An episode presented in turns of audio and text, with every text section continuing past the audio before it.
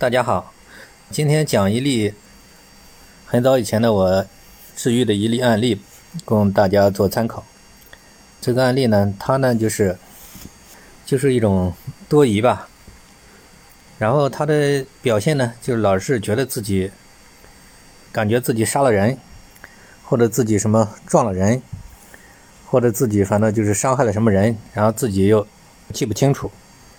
然后呢，就是反复怀疑啊，反复去论证、思考，但是越想呢越模糊，越模糊越恐惧，所以这是他的典型的症状嘛，所以就非常恐惧，总担心自己是不是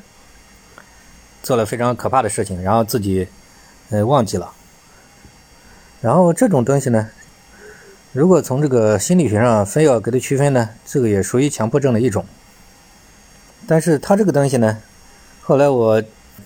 我经过大概三个月左右的时间吧，就后来给他系统给他化解掉。啊，他这个问题呢，其实呢，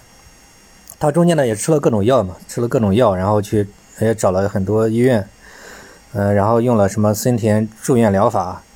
啊，什么吃药吃药，因为缓解焦虑嘛，但是还是解决不了他的这个问题。他一到这个工作压力大的时候。就非常焦虑，就会勾起他这些担忧。后来又泛化到很多方面嘛，嗯，然后最严重的时候就是没有办法是正常工作，甚至没有办法正常就正常去做这些生活上的事件，每天就是从早到晚脑子里面都是在反复的分析啊，反复的这种，甚至去想办法去询问啊，然后非常痛苦。那么他这个案例呢，我给他治疗呢分了三个阶段吧，等于分三阶段。就是第一阶段呢，其实他这种情况呢也是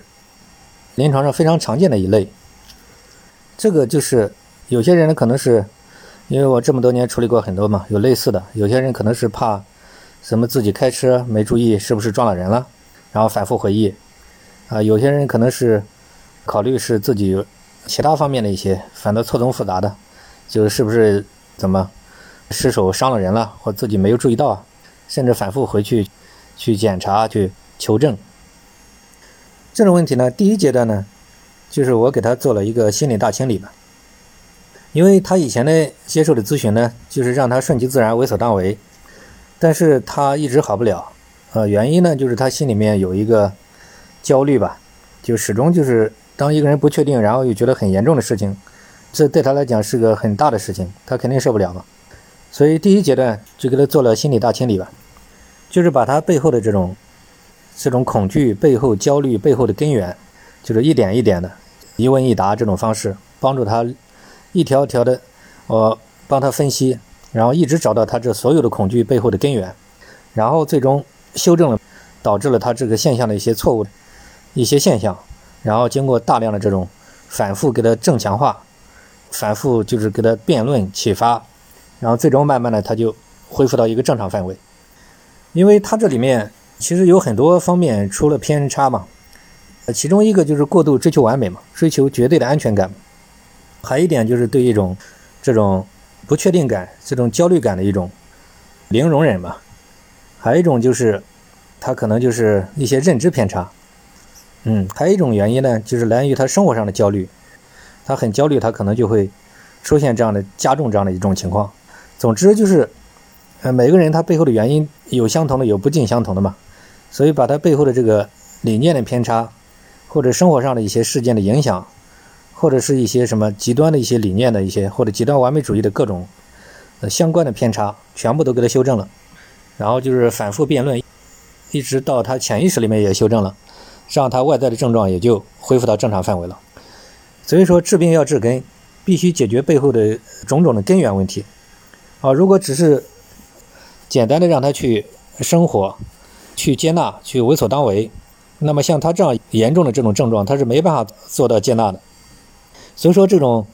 我们说正常的东西可以接纳，像他这种就是就是背后的原因非常复杂的原因，如果不给他化解的话，他是用先天疗法，他是。可以说是没什么大的效果的，它只能缓解。所以这个案例呢，后来呢又在后期又给他做了这个个人成长，还有他生活上的事件的这个处理，包括这种职业规划啊，以及包括他平时的一些认知观念、信念、一些理念系统的偏差的修正，然后最终就是慢慢就恢复到正常，大概三个月左右吧，就基本上来讲恢复到正常范围吧。然后后来随访反应就是一切都蛮好，啊，这个就是我以前做过的一个这样的一个典型案例吧，所以供大家参考。好，这个今天讲座就到这里，今后陆续我们会分享一些典型的一些案例，供大家做参考。